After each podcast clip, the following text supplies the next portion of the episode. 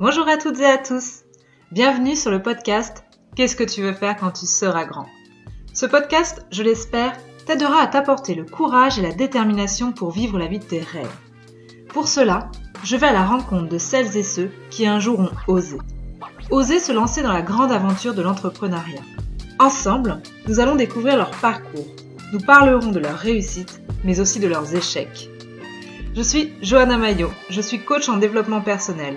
J'aide les hommes et les femmes que j'accompagne à mieux se connaître, à s'apprécier telles qu'elles sont et à découvrir leur potentiel pour enfin créer la vie qui leur ressemble. Je vous souhaite à toutes et à tous une belle écoute.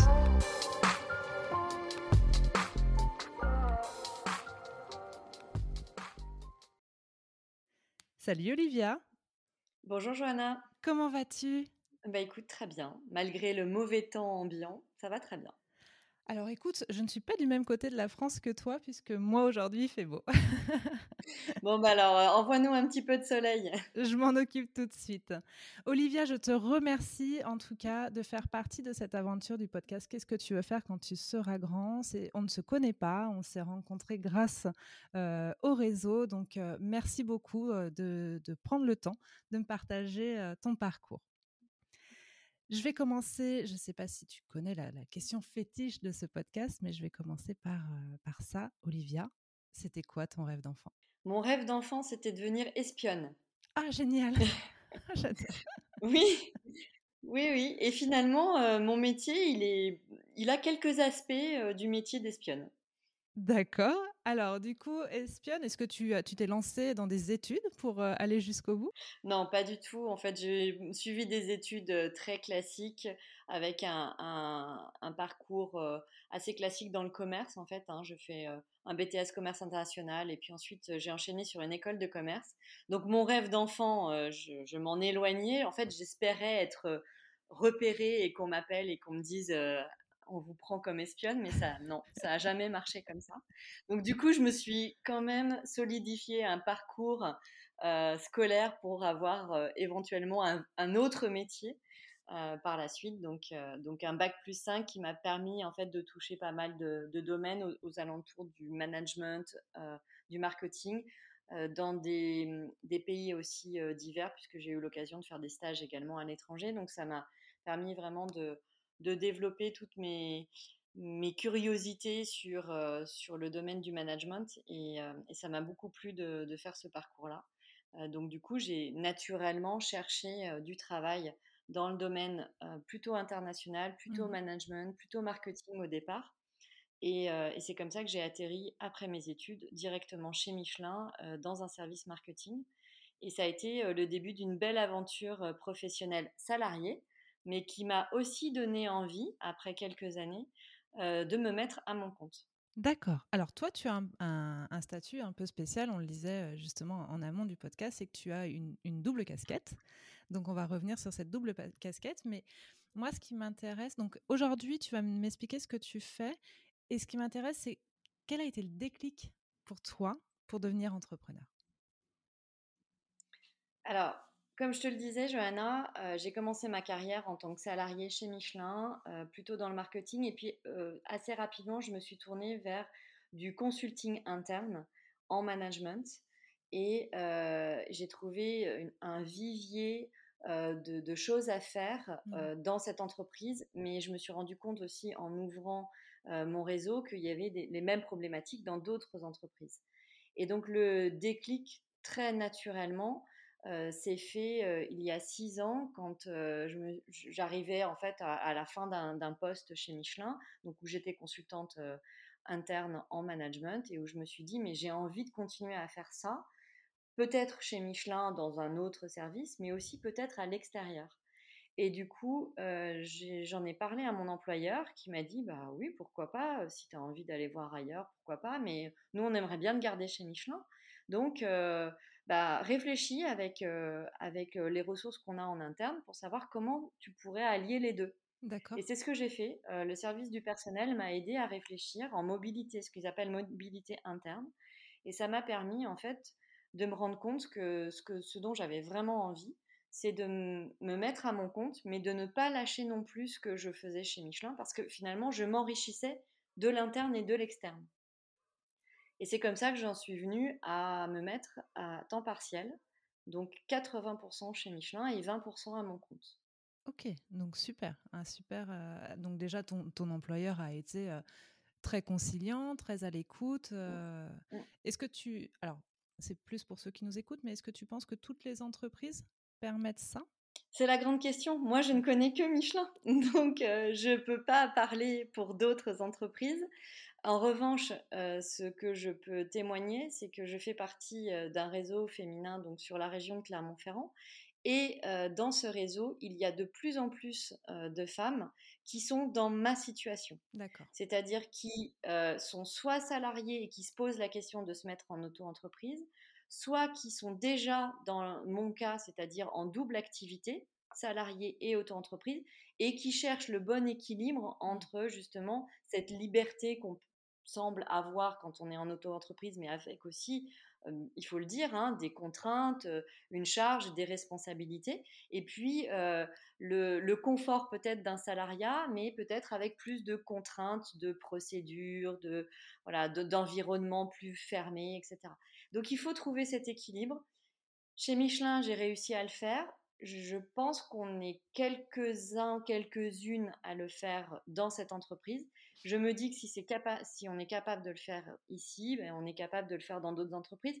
Et je suis persuadée que le type de management vers lequel on va aujourd'hui en 2021 et les années futures mmh. va de plus en plus développer en fait ces, ces formes un peu hybrides euh, de euh, statut, de euh, management qui va faire que normalement, les, les, entreprises devraient être de plus en plus ouvertes à ce type de contrat ou de, ou de statut un peu différent. Donc là, tu disais, ça fait six ans que tu t'es lancé à ton compte. Oui.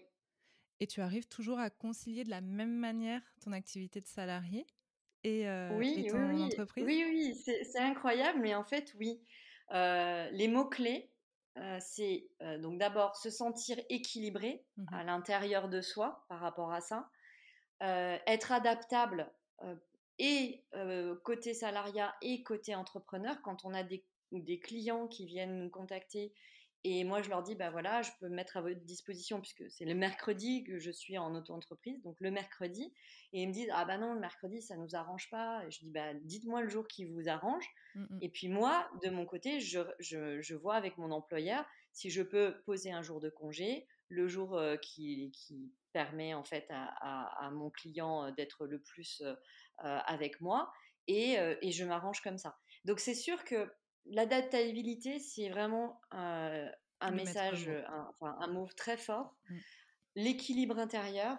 Et puis, en, préparant ce podcast, j'avais pensé à un troisième qui me paraît vraiment essentiel, c'est l'engagement. C'est l'engagement que j'ai envers mon entreprise salariée et l'engagement que j'ai envers mes clients en, tant qu'auto-entrepreneuse. Et ça, euh, il, faut, il faut arriver à cet équilibre d'engagement des deux côtés. Et pour l'instant, ben, au bout de six ans, je me sens plutôt à l'aise euh, voilà, euh, avec cet engagement et en, en, expliquant très clairement des deux côtés en fait, que je suis dans cette situation-là, ben, finalement, tout le monde le comprend. Euh, Michelin me dit ok ok pas de souci bah écoute si ça va dans ton planning change de jour et puis mes clients me disent ok ok bah si vous pouvez que le mercredi on va essayer de faire en sorte que ce soit le mercredi là je parle que d'un point de vue logistique mais après il y a bien sûr tout le fond du travail que je fais avec mes clients qui fait que je leur apporte de la valeur ajoutée et je mmh. pense que du coup tout le monde s'y retrouve Olivia c'est quoi ta plus belle réussite dans ton parcours d'entrepreneur? La première, c'est de m'être lancée. Je pense que c'est la plus belle réussite quand on reçoit son numéro d'INSEE, d'inscription et on se dit bah ça y est, l'aventure commence. ça c'est vraiment vraiment chouette parce que c'est pas une réussite en tant que telle de j'ai gravi des montagnes, c'est que j'ai pris la décision en fait de vivre cette aventure et de la vivre pleinement. Et ça, c'est ça, une très très belle réussite. Après, j'en ai une deuxième, si je peux me permettre d'en mettre deux. c'est que donc je te, je te, disais que j'étais coach en, management pour mieux engager les équipes, mais j'ai une deuxième casquette en fait dans mon auto-entreprise, c'est que je suis coach de prise de parole pour finalement aider les gens à se sentir plus à l'aise quand ils doivent prendre la parole pour une conférence, pour une présentation, pour un entretien, pour un podcast, par exemple. et, et, une de mes très belles réussites, c'est avec un garçon de 14 ans que j'ai accompagné, qui était en réorientation, mmh qui est dyslexique et dysorthographique, et qui, pour rentrer dans l'école de ses rêves, qui était une école avec un parcours pro sur le graphisme, mmh devait passer un entretien. Et il était terrorisé à l'idée de passer cet entretien. Donc on l'a préparé ensemble pendant plusieurs séances. Et ma plus belle réussite, et je le dis encore avec beaucoup d'émotion, pourtant ça fait deux ans et demi que c'est le cas, qui m'a appelé le jour où il a passé son entretien. La première personne qui l'a appelé après pour dire bah ça y est, je suis pris, c'était moi. Ah, et j'ai trouvé ça merveilleux. je comprends. Voilà. je comprends. Belle reconnaissance en tout cas et félicitations. Euh, oui, ça c'était une très belle réussite. Est-ce que tu as rencontré des difficultés? Oui, bien sûr, on rencontre des difficultés. Euh, un chef d'entreprise, c'est difficile euh, parce que finalement, on est le couteau suisse. donc, il faut s'adapter en permanence aux demandes des clients, euh, à leurs exigences, j'allais dire, hein, parce que parfois ils sont vraiment très exigeants sur euh, ce qu'ils veulent euh, atteindre comme objectif, et avec peu de moyens qu'ils veulent mettre à disposition. En fait, ils ont l'impression, moi j'ai des clients, parfois j'ai l'impression qu'ils pensent que je suis une magicienne. que j'ai une baguette et qu'à partir du moment où je vais venir passer une demi-journée avec eux avec ma baguette, je vais les transformer. Et ça, c'est dur c'est dur de leur faire comprendre qu'en fait, euh, que ça soit le conseil en management ou que ça soit le coaching de prise de parole en public, ça prend du temps mmh à amener la personne d'un point A à un point B, avec même un très bon accompagnement. Et donc, euh, bah, voilà, un des, échecs que je pourrais partager euh, avec toi, Johanna, c'est euh, un, chef d'entreprise qui m'appelle, qui me dit Ah, j'ai absolument besoin de me perfectionner à l'oral, je ne me sens pas à l'aise quand je parle à plus de 15 personnes. Il me dit Les réunions à, à 2, 6, 10, ça va, mais à partir d'un certain nombre, je perds mes moyens. Ok, bon, il avait un objectif et je lui dis bah, À quelle date tu souhaites te sentir à l'aise À quelle date tu as une présentation avec plus de 15 personnes pour, pour qu'on puisse avoir un vrai but? Il me dit ah non, non, mais j'en ai pas comme ça en tête, mais il faut absolument que je me perfectionne. Et en fait, c'est là où j'ai vu les limites en fait de l'exercice. C'est-à-dire qu'il avait un objectif, mais il ne se donnait pas les moyens mmh. d'aller vers cet objectif-là, parce qu'il n'avait pas une date précise. Et donc, du coup, tous nos coachings euh, qu'on a pu mettre en place, en fait, il ne les mettait pas en application mmh. derrière parce qu'il n'y avait pas cette deadline qui arrivait. Et finalement, eh bien, est arrivé ce qui devait arriver. Au fur et à mesure des semaines qui sont passées, il a annulé les rendez-vous. D'abord, il les a reportés, puis il les a annulés, et puis après, on a complètement arrêté. Et donc, ça, ça peut être vécu comme un échec. Moi, j'en ai tiré une belle leçon par rapport à mon engagement envers mes clients je m'engage maintenant à accompagner des gens quand ils ont un but avec une date, une présentation, une conférence à faire, quelque chose vraiment de précis, parce qu'il n'y a que ça qui peut les motiver pour avancer et progresser. En fait, c'est un peu comme le sport. Quand on s'entraîne et quand on va que aux entraînements, bon, ben voilà, on, se fait du bien corporellement, on passe un bon moment, mais finalement, il n'y a pas la recherche de performance euh, aboutie. Mmh Alors que quand on s'entraîne pour faire un match, quand on s'entraîne pour une compétition, et eh ben là, on a la pression et on a le sérieux et du coup l'engagement et du coup on se donne les moyens d'aller jusqu'au bout. Et ça, pour moi, c'est donc finalement un échec que j'ai transformé en, ligne guide. Euh, mais c'est un peu le message que j'aimerais laisser passer, hein, c'est que pour chaque échec, il y a, y a, une leçon à apprendre. Et celle-là, celle-là, elle m'a vraiment permis euh, d'aller plus loin et de proposer finalement un, accompagnement pour les personnes qui, me contactent qui soit vraiment abouti. Très bien, je te remercie Olivia. Pour toi, c'est quoi le plus dur quand on est entrepreneur? Bah, je le disais un petit peu avant, c'est de penser, enfin, que mes clients pensent que je suis une faiseuse de miracles. Ça, c'est dur. Ça, c'est dur parce que, parce que du coup, ils peuvent avoir. Alors, maintenant, je l'explique bien que ça va prendre du temps, qu'on va avoir besoin de se voir plusieurs fois, etc. Mais parfois, je, tombe quand même avec des personnes qui n'ont pas cette écoute-là et qui pensent que je suis un prestataire, que je vais venir, que je vais faire des miracles et que quand je vais repartir, ils sont transformés. Et ça, ça c'est dur. Ça, j'avoue, euh, euh, penser qu'un changement ou une transformation, de, surtout quand ça touche l'humain, mmh, euh, ça se fait en un claquement de doigts. Non, je, ça marche pas. Donc, quand je me confronte à des, à des, des personnes qui sont vraiment dans l'instantanéité, euh, et qui n'arrivent pas à se projeter sur euh, du travail à moyen long terme, ça c'est difficile, j'avoue. Est-ce qu'aujourd'hui, tu es en capacité de dire non si justement tu sens que cette personne, elle, veut des miracles et que tu ne seras pas capable de lui apporter ce qu'elle veut? Tu arrives à, lui, à, leur dire non? Ah Oui, alors pas au premier rendez-vous. on fait une analyse ensemble et de cette analyse va être tiré justement le plan de développement, en fait, ou le plan de coaching ou le plan de consulting quand, je vais faire avec eux. Et c'est à partir de ce plan-là qu'ils s'engagent, comme moi je m'engage en fait, à être auprès d'eux. Donc, euh, s'ils sont pas d'accord avec ce plan, finalement, c'est presque eux qui disent non avant moi. Hein. Euh, mais, euh, mais oui, je pense qu'il faut savoir dire non, il faut savoir dire stop aussi. Hein. Ça peut être un début, un, milieu et puis pas de fin, euh, pas de fin aboutie. Mmh. Mais il faut savoir euh, trouver cet équilibre euh, pour respecter finalement les engagements que moi j'ai proposés au client et que le client a voulu avoir avec moi. Donc la force du, non est, très importante à, garder en tête.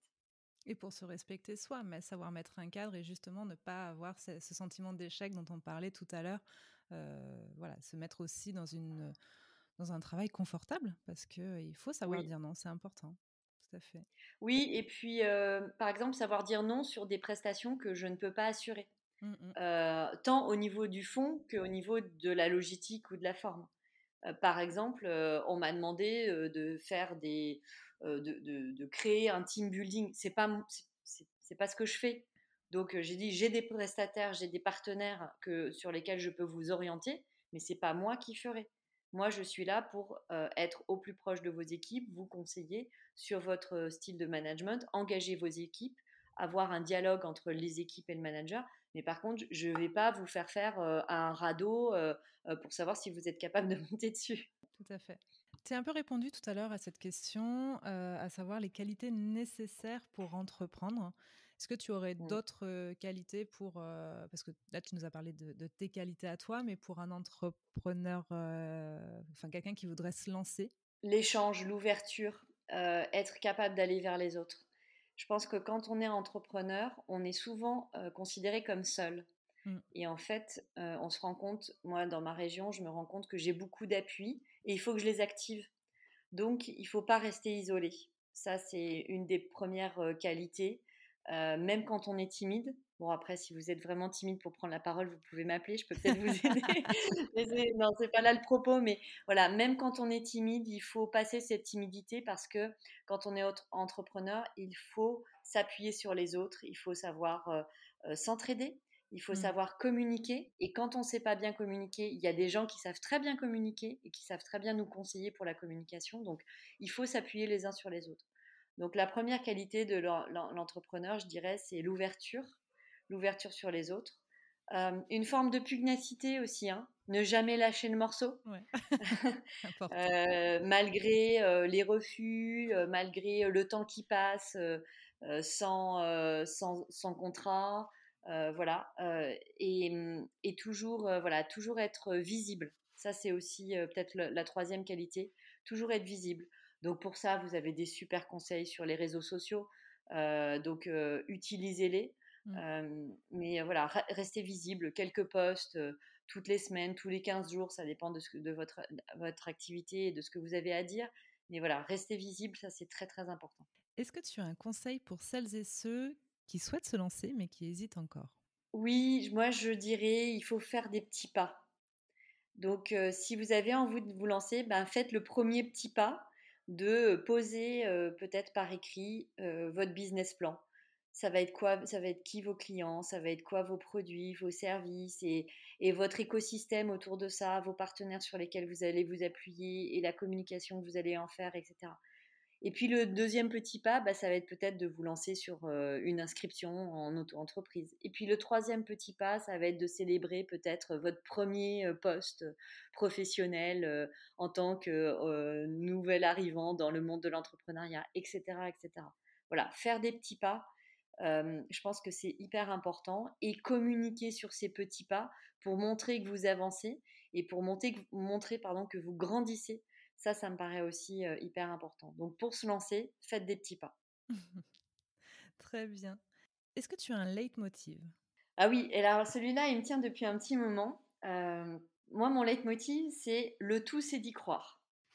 Parce que déjà, si intellectuellement, vous y croyez, alors pratiquement, vous allez pouvoir vous engager pour faire ce, dont vous croyez, mmh ce en quoi vous croyez. Donc voilà, mon leitmotiv à moi, c'est le tout, c'est d'y croire. La petite étincelle pour démarrer. Dans cinq ans, Olivia, est-ce que tu imagines que la tendance euh, se sera inversée? Est-ce que tu auras plus de temps en tant qu'entrepreneur euh, ou est-ce que tu penses euh, rester dans ces conditions? Alors cinq ans, c'est loin, hein, mais tu te projettes comment? Mais écoute, Johanna, c'est une très bonne question parce qu'il y a cinq ans, je me suis déjà posé la question de savoir quelle serait la tendance. Donc, euh, comme je l'expliquais au démarrage, je suis à 80% salarié, à 20% à mon compte. Et il y a cinq ans, je n'imaginais pas, en fait, euh, inverser la tendance. Et mmh effectivement, je suis toujours à 80-20. Et dans cinq ans, mon horizon a un petit peu changé. Et je me dis que peut-être euh, je serai sur un peu plus d'entrepreneuriat et un peu moins de salariat. Euh, j'y envisage peut-être dans 5 ans d'être à 60-40. Et les clés qui me feront basculer, c'est euh, en fait les missions que je pourrais faire d'un côté du, du, salariat comme de l'autre de l'entrepreneuriat. Parce que finalement, c'est en s'enrichissant d'expérience qu'on affine euh, la tendance et la voie vers laquelle on a envie d'aller. Donc, en résumé, dans 5 ans, j'imagine que je suis à 60-40, 60%, dans mon entreprise euh, salariée, 40% dans mon entreprise euh, en auto-entrepreneuse et que mon réseau s'est étendu et que finalement je trouve toujours cet équilibre de vie entre euh, le salariat et l'entrepreneuriat. Est-ce que tu arrives, imaginons, à te projeter à 100% en tant qu'entrepreneur et te dire je pourrais en vivre? Je pense que je pourrais en vivre, mais c'est pas ce dont j'ai ce, dont j'ai envie aujourd'hui. Donc du coup, euh, je, pense, hein, parce que je, encore une fois, je, vois autour de moi plein de femmes chefs d'entreprise, auto-entrepreneuses qui sont à 100% sur leur activité et qui ont lâché le salariat au fur et à mesure ou d'un coup et qui sont super heureuses, super équilibrées, etc. Mais aujourd'hui, j'imagine pas mon équilibre sur du 100% entrepreneuse. Donc du coup, je, je, sais que c'est possible. Je vois d'autres femmes qui l'ont fait. Mais pour moi, je le sens pas. Donc du coup, j'y vais pas pour l'instant. Et tu as raison, il faut s'écouter. Exactement. Est-ce qu'il y a quelque chose que tu aurais aimé faire différemment? Bonne question. Je pense que si j'avais pu, et c'est pour ça que je dis que peut-être j'irais plus sur du, de l'entrepreneuriat euh, à moyen long terme, si j'avais pu, j'aurais pris un, un 60-40 dès le départ. D'accord. Parce que, euh, en fait, le fait d'être limité à 20% fait que ça me limite en temps aussi pour faire ma prospection. Mmh. Parce que finalement, je fais beaucoup plus de rebonds sur du bouche à oreille et sur des missions qu'on me propose tout de suite que vraiment de prospecter et de développer euh, ma clientèle. Et je me dis que c'est parce que je me suis enfermée et j'utilise les mots que je, ressens, hein, enfermé dans ce 80-20, euh, que finalement je n'ai pas le temps de faire de prospection. Parce que faut pas se mentir, hein, le week-end, c'est pas fait pour bosser. Donc euh, vraiment, la prospection, euh, je devrais la faire dans mon 20%. Sauf que dans mon 20%, je fais quand même beaucoup de missions. et donc du coup, je n'ai pas le temps de prospecter pour des clients. et pourquoi je ne l'ai pas fait? Parce que c'est peut-être ta deuxième question. Pourquoi je ne l'ai pas fait dès le départ? C'est parce que euh, je, me plaisais beaucoup dans ce que je faisais euh, chez Michelin quand j'ai démarré mon auto-entreprise. j'étais entre deux. Et puis au moment où j'ai démarré mon auto-entreprise, j'ai eu une super mission. Et du coup, je me suis dit, bah non, ça va être du 80-20 parce que j'ai envie de passer aussi du temps dans la mission qu'on propose chez Michelin. Et, donc voilà, donc c'est pour ça que ça s'est pas fait. Et depuis cinq ans, ben, je m'éclate dans les deux. Donc du coup, ben, je suis restée à cet équilibre-là. Tu as dit quelque chose d'intéressant, les week-ends, c'est pas fait pour bosser. Tu arrives à, vraiment couper. Et le week-end, c'est pour toi, pour te détendre. Oui, oui, oui, oui, j'arrive à couper. si je fais le bilan, on va dire sur les deux dernières années, parce qu'avec la pandémie du Covid, j'ai un peu moins travaillé en auto-entreprise. mais si je, retourne un peu en, arrière, je pense que ça m'est arrivé peut-être deux samedis sur l'ensemble de deux ans de devoir préparer quelque chose pour une mission que j'avais la semaine d'après et où j'avais pas eu le temps de m'organiser avant.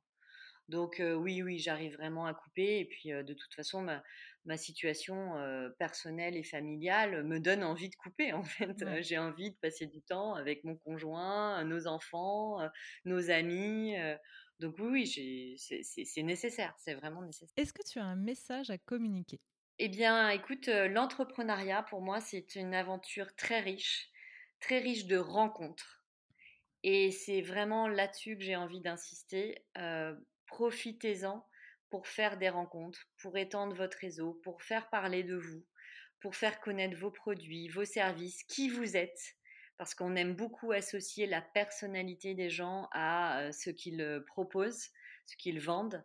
Donc euh, voilà, enrichissez-vous de rencontres. C'est jamais inutile d'aller parler aux gens. C'est jamais inutile de faire des rendez-vous avec des gens que vous ne connaissez pas. Donc allez-y, vous trouverez peut-être des belles, des belles pépites dans, ces rendez-vous. Donc voilà, pour moi, l'entrepreneuriat, c'est très très riche de rencontres. Je te rejoins à 100%. Olivia, comment on peut faire appel à tes services? Eh bien, écoute, Johanna, j'ai un site internet qui permet de recenser tous mes contacts, qui permet aussi de montrer aussi les témoignages de mes clients, puisque c'est le plus important pour moi, hein, la reconnaissance euh, du travail euh, de la collaboration faite ensemble. Donc le site internet c'est www.ocapconsulting.com, tout attaché, OCAP pour aller au cap, consulting.com. Donc euh, voilà, n'hésitez pas à m'envoyer un petit, message, à, me faire une demande, à me contacter aussi, bon, profil LinkedIn bien sûr, sur, sur Olivia Carasso, au Cap Consulting. Voilà, je serais ravie de pouvoir partager mon expérience et aider peut-être des entrepreneurs à se lancer s'ils ont besoin encore du petit coup de pouce, du petit déclencheur pour vivre cette aventure qui est encore une fois très très riche en rencontres. Alors tu as dit que tu étais situé à Clermont-Ferrand, mais tu peux accueillir grâce aux nouvelles technologies des, des, clients dans toute la France, on est d'accord avec ça? Bien sûr.